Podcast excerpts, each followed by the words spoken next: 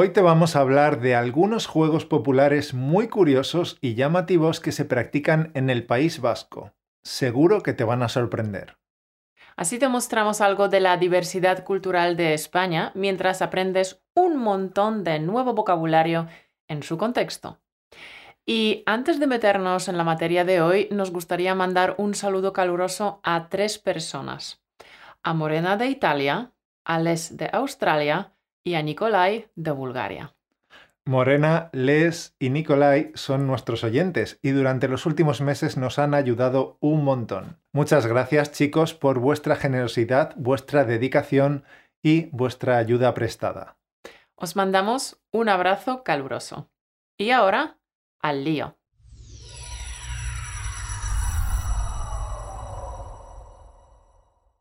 Bienvenido una semana más a Español Automático un podcast que te ayuda a pasar del estado pasivo de solo entender español al estado activo de hablar español con facilidad y sin esfuerzo.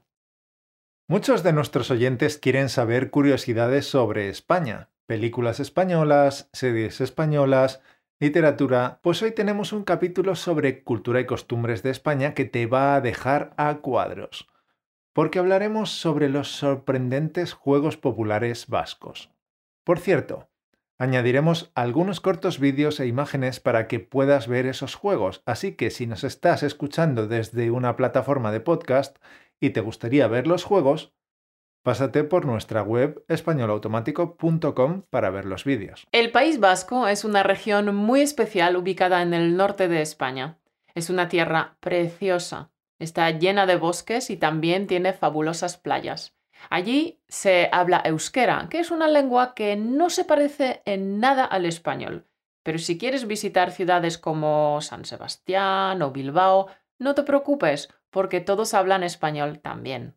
Los vascos tienen un fuerte aprecio por sus tradiciones y eso se refleja en la cantidad de juegos y deportes populares que conservan y que siguen practicando.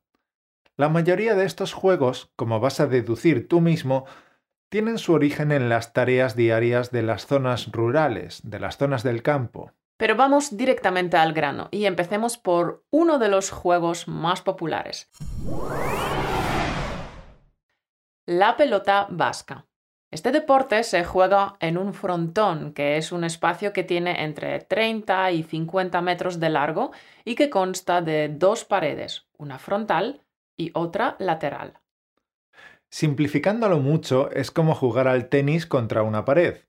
Y hay muchas variantes del juego, pero una de las más llamativas es la que se juega con la mano, sin ningún tipo de pala ni de raqueta. Se juega con una pelota de cuero maciza. Maciza significa que no está hueca, no tiene aire en su interior. Así que imagínate lo duras que tienen que estar esas manos, como para clavar clavos sin martillo. Los partidos se pueden jugar uno contra uno o dos contra dos, es decir, dos equipos formados por dos personas cada uno. Y gana el que llega primero a 22 tantos. Los tantos son los puntos.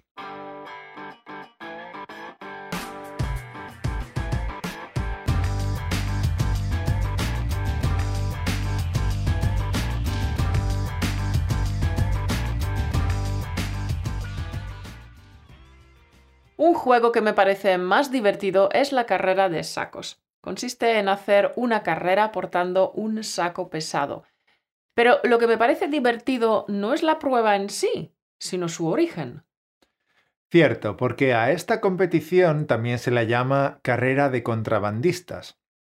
Los contrabandistas son los que introducen productos ilegales en un país. Pues antiguamente a veces se podía ver a algún contrabandista cruzando la frontera con Francia llevando su saco de mercancía, y este es el origen de la carrera de sacos.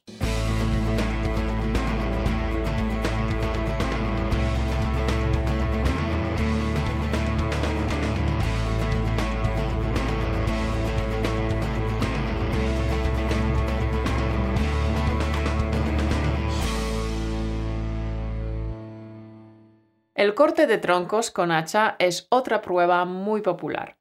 No usamos los nombres en euskera porque no queremos causar confusión, así que, bueno, usaremos unas burdas traducciones como corte de troncos. Esta prueba no consiste en talar árboles, sino en hacer leña de un tocón de árbol usando un hacha. Un tocón es un trozo del tronco de un árbol. Los participantes se suben sobre su tocón y comienza el concurso. A veces se cuenta el número de golpes con el hacha y a veces gana el que termina primero. En estas competiciones el público hace apuestas de mucho dinero. Incluso se juegan sus terrenos y sus casas.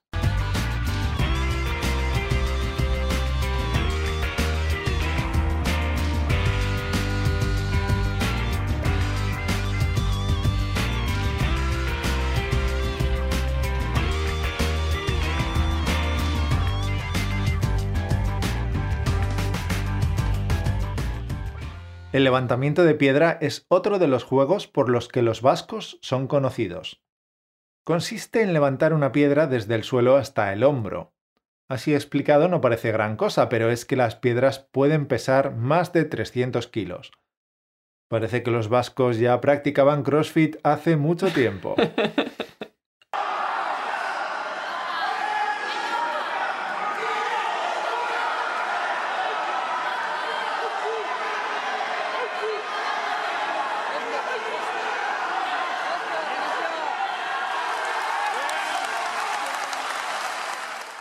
Y otro juego que consiste en levantar objetos es el alzamiento de yunque. Un yunque es esta pieza de hierro sobre la que se golpean objetos de metal con un martillo. Es una pieza de forma cúbica de la que salen dos picos hacia dos extremos. Pues la prueba consiste en levantar un yunque el mayor número de veces en un minuto y medio hasta una altura que está a unos 30 centímetros por encima de la cabeza. Y el récord está en 100 veces. Tesoro, ¿te imaginas levantarlo por encima de tu cabeza una vez cada segundo? Pues un poco más rápido.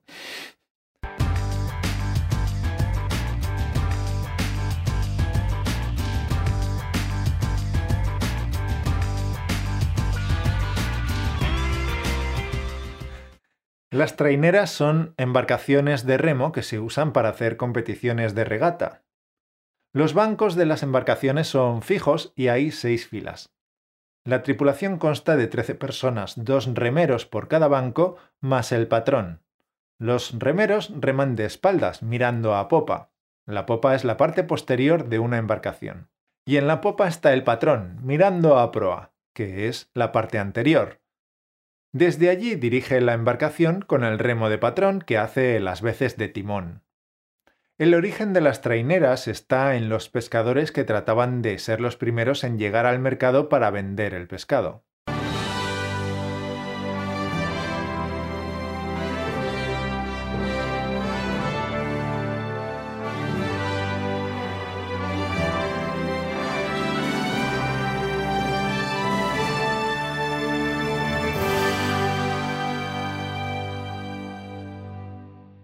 El lanzamiento de fardo consiste en hacer pasar un fardo de paja por encima de una barra horizontal. Se coloca una barra horizontal igual que se hace en el salto con pértiga.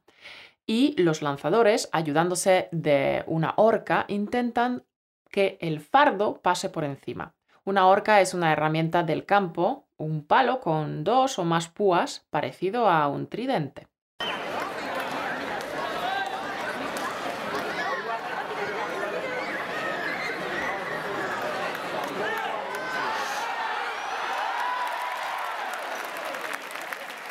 Las carreras de pesas se realizan con una pesa en cada mano. Son pesas con asa, tienen forma de cencerro alargado. Un cencerro es esa especie de campana que suelen llevar las vacas en el cuello. En la carrera no hay limitación de tiempo ni de distancia, sino que el concursante recorre tanta distancia como es capaz de recorrer. Cada una de esas pesas puede ser de 50 o 75 kilos. Y también hay una variante que es la carrera de marmitas. Como te puedes imaginar, en vez de llevar pesas, se transportan marmitas o bidones.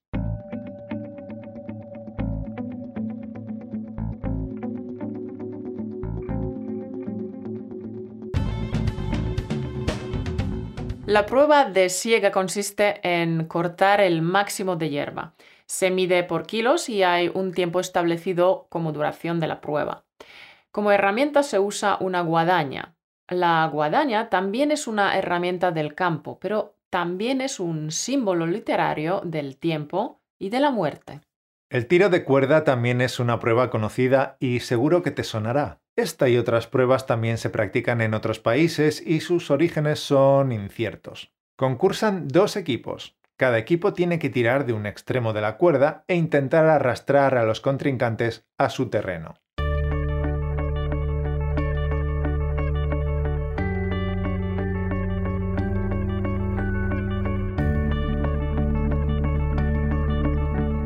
El levantamiento de carro, como su nombre indica, consiste en levantar un carro por detrás y girar alrededor del eje que permanece en el suelo.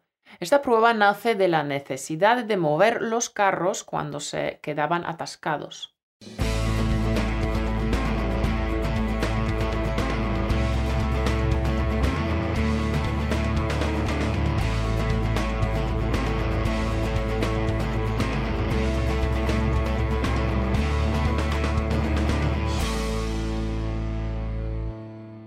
Bueno, creo que aquí vamos a parar ya. Hemos escogido solo algunos de los muchísimos juegos populares que se siguen practicando en el País Vasco. Espero que te haya gustado y que hayas aprendido un poco más de la cultura y costumbres de España. Y antes de terminar el programa, me gustaría que escucharas el mensaje de Julia.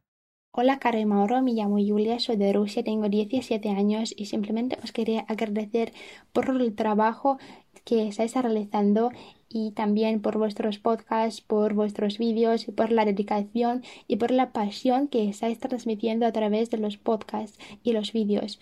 Bueno, la verdad es que llevo estudiando español con vosotros desde hace nueve meses y los resultados que he obtenido a través de este tiempo para mí son increíbles, porque antes no podía hablar absolutamente nada, o bueno, casi nada, simplemente me faltaba muchísimo vocabulario y no podía expresar mi opinión.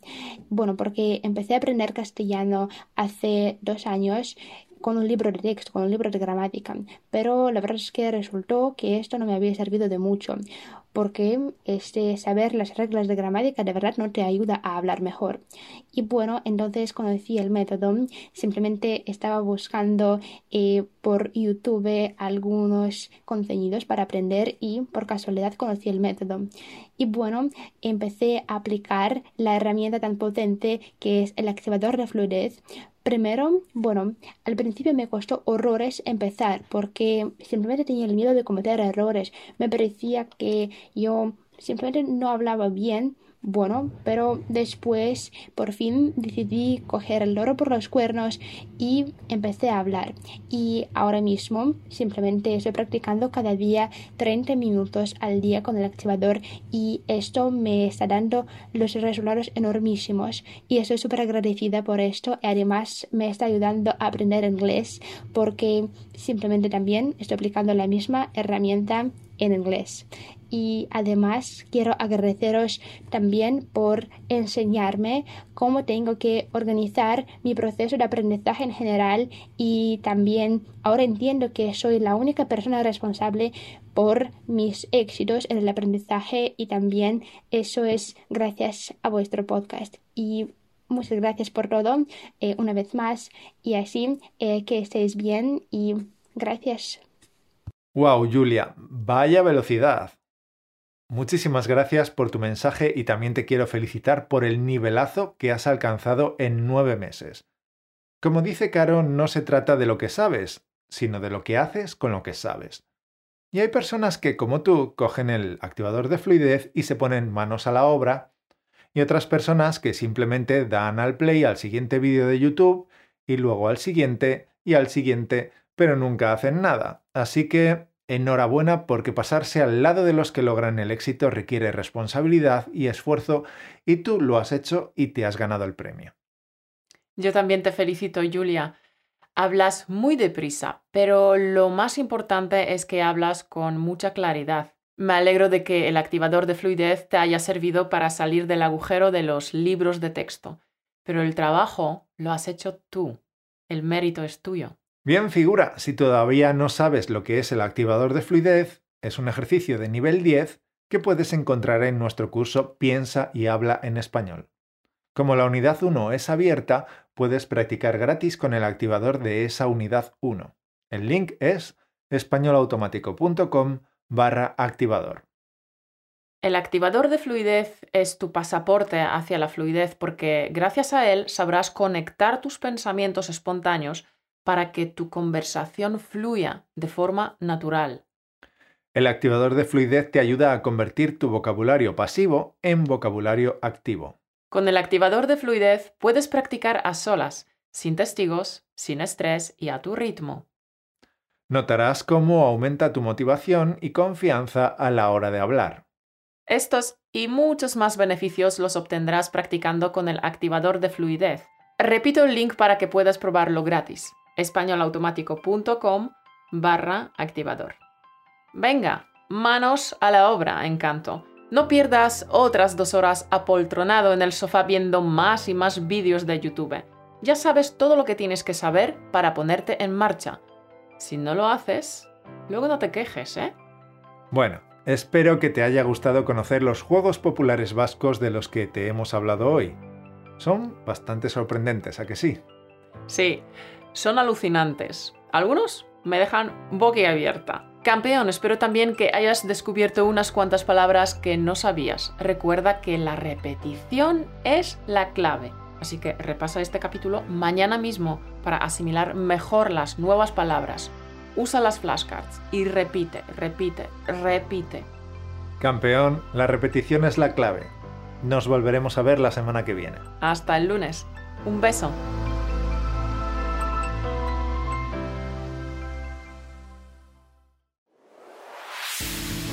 Por escucharnos. Únete a la conversación en españolautomático.com o busca español automático en iTunes.